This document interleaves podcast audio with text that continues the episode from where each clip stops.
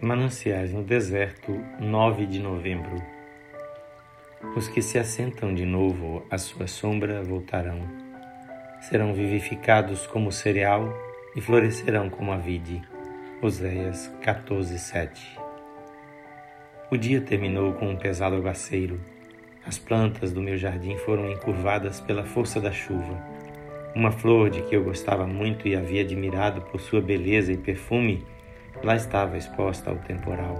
Sua haste encurvou-se, a flor pendeu-se, cerrou as pétalas.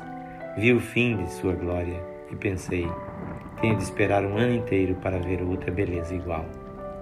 A noite passou e veio a manhã, novamente o sol, e o ar da manhã trouxe novas forças à flor. A luz olhou para ela e ela olhou para a luz. Houve contato e comunhão, e energia passou para a flor. Ela ergueu a cabeça, abriu as pétalas, retomou a sua glória e pareceu mais bela do que antes. Fico pensando como se terá passado isso, aquela coisa fraca entrando em contato com a forte, ganhando força.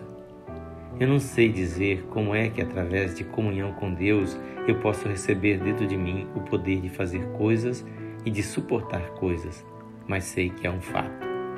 Você está em perigo através de alguma provação pesada e esmagadora? Busque essa comunhão com o Senhor e receberá força e será capaz de vencer. Eu te fortaleço, conforme Isaías 41:10. Que o Senhor Jesus abençoe a sua vida e a sua casa